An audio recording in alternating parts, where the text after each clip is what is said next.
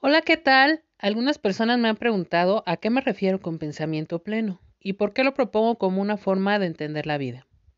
¿Será que el tipo de pensamiento define nuestras vidas? Estás a un mensaje de transformar tu vida. Quédate y conocerás los beneficios de habitar un pensamiento pleno.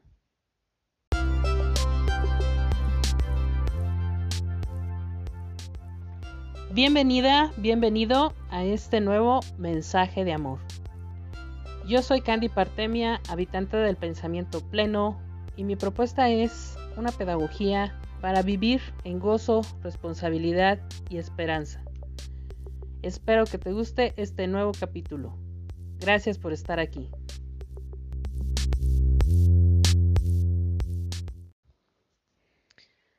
Vamos a comenzar explicando una introducción a lo que es el pensamiento pleno y la propuesta que hago yo para transformar la realidad.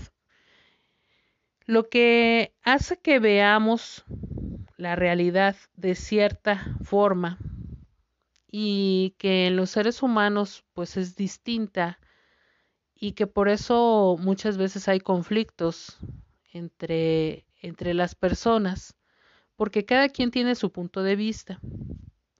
El pensamiento pleno es una propuesta que hago yo para que como seres humanos racionales, pensantes y emocionalmente equilibrados, logremos no conciliar los diferentes puntos de vista, sino más bien entender al otro por qué piensa como piensa.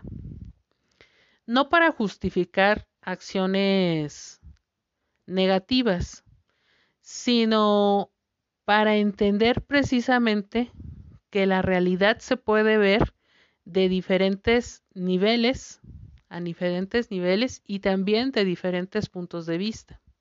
Eso es el pensamiento pleno, es como abarcar diferentes pensamientos en uno solo y tomar en cuenta esos pensamientos en una visión amplia, que aglutine ciertas características. Y las características que, que propongo en este, en este mensaje de amor del día de hoy es, la primera característica es que ese pensamiento eh, debe de ser fiel a lo que uno quiere ver manifiesto en su vida. Es decir, el pensamiento debe de provocar o promover en la realidad aquello que queremos. No es nada más una abstracción de la imaginación o de nuestra mente, sino que debe de conllevar acciones para transformar precisamente aquello que estamos viendo que puede ser mejorado. La segunda característica es que desarrolla una estructura congruente y empática con el otro. ¿Eso qué quiere decir? Bueno, que lo que pensamos lo somos. La forma de nuestro pensamiento pleno debe conducir también a una personalidad plena, equilibrada y en empatía con el otro, porque no hay desarrollo personal sin desarrollo comunal. Esa es una característica también del pensamiento pleno. No hay desarrollo personal sin desarrollo comunal. Es decir, que somos un conglomerado de sujetos que si comenzamos a transformarnos uno a uno, como si fuéramos burbujitas que hacemos explosión en el momento de que transformamos, de que llegamos a ese nivel de pensamiento pleno y en plenitud también, pues generamos en el conjunto esa evolución o esa revolución, como a veces se ha malinterpretado la palabra revolución. Si la, si la fraccionamos, podemos decir que una parte es re y la otra es evolución. Entonces es como una evolución repetida, pero cada vez aumentada hacia una mejora continua de la sociedad, del mundo, y eso es lo que va dando el progreso. La tercera característica del pensamiento pleno, que hoy quiero compartir contigo, es que este pensamiento es influyente, pero no dominante. ¿Qué quiere decir? Bueno, si vemos las características del pensamiento que le llamamos occidental, por ejemplo, que viene mm, con una estructura eurocéntrica, donde la blanquitud impone formas de pensar desde la ciencia, desde la forma de vestir, desde muchas características que adoptamos como si esa fuese la única visión del mundo, la única forma de pensar, el único pensamiento. Y no es así. O sea, hay más pueblos que tienen ciertas características y también dentro de la sociedad, pues habemos una diversidad de personalidades, de subjetividades.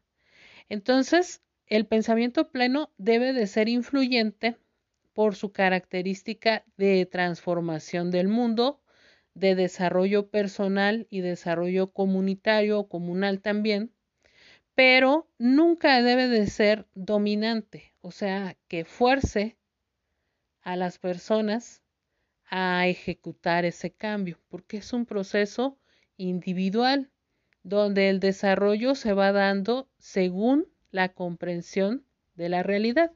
Y por eso es tan importante tener un pensamiento pleno, porque entre más plenitud haya en ese pensamiento, pues más capacidad de los seres humanos o de la persona, del sujeto, para entender su propia realidad y también poderse proyectar hacia la realidad material o la realidad social, la vida social.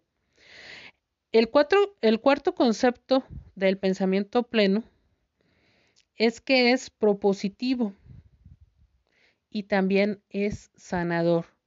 Es propositivo porque encuentra formas de solucionar la realidad. Y eso provoca también una sanación, tanto a nivel planetario como a nivel emocional del individuo, del sujeto que está viviendo en pensamiento pleno. Bueno, una última idea para englobar esto de, de ser fiel a un pensamiento, al pensamiento pleno, tiene que ver con las ideologías. Las ideologías separan. La razón juzga y la inseguridad se refleja en imponer al otro verdades absolutas para colonizar su pensamiento. Hay que cuidar ser nuestro propio conquistador antes de querer dominar al mundo. El único mundo que debemos controlar es el mundo de nuestro pensamiento. Desarrollar una estructura congruente y en empatía con el otro, influyente pero no dominante, propositiva y sana, para que el ejemplo que demos al mundo sea nuestra forma de ser un cambio en la formulación de un pensamiento pleno.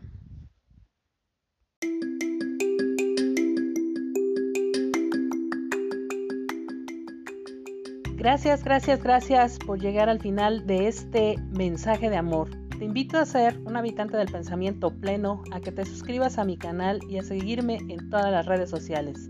Yo soy Candy Partemia y mi deseo es que todos los seres humanos y no humanos vibremos en amorosidad y hagamos de nuestro mundo un lugar más humano, solidario y justo.